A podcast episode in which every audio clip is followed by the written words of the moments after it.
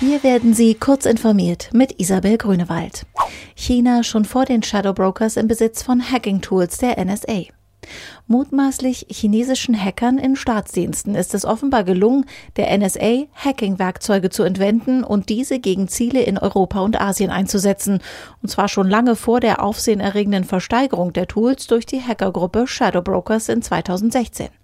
Das jedenfalls behaupten Sicherheitsforscher des US-Softwareunternehmens Symantec. Wenn es dem chinesischen Staat tatsächlich gelungen sein sollte, NSA-Werkzeuge abzugreifen und selbst gegen Ziele einzusetzen, würde das sehr deutlich machen, welche Gefahr von staatlichen Hackern auch in westlichen Demokratien ausgeht.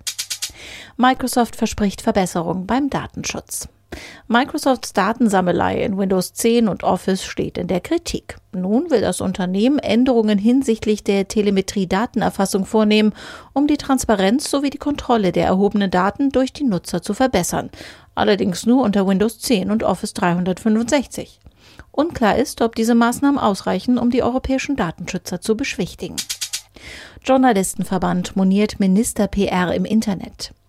Der Deutsche Journalistenverband ist besorgt darüber, dass Kabinettsmitglieder ihre Außendarstellung und politischen Botschaften immer mehr über soziale Medien steuern.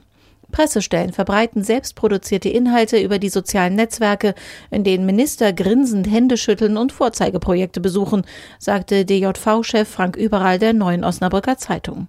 Zugleich würden die Pressestellen zunehmend ihrer Auskunftspflicht nicht nachkommen.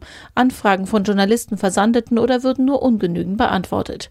Überall hält diesen Trend für äußerst bedenklich. Minecraft kommt aufs Handy. Microsoft veröffentlicht Minecraft als AR-Handyspiel. Das hat das Unternehmen auf der Entwicklerkonferenz Build angekündigt. Bisher gibt es von Minecraft im Pokémon Go-Stil nicht mehr als einen kurzen Teaser. Darin ist zu sehen, wie die Klötzchengrafiken auf dem Bildschirm in den Kamerafeed der Umgebung eingebettet werden. Weitere Details will Microsoft am 17. Mai bekannt geben. Dann wird Minecraft zehn Jahre alt. Diese und weitere aktuelle Nachrichten finden Sie ausführlich auf heise.de.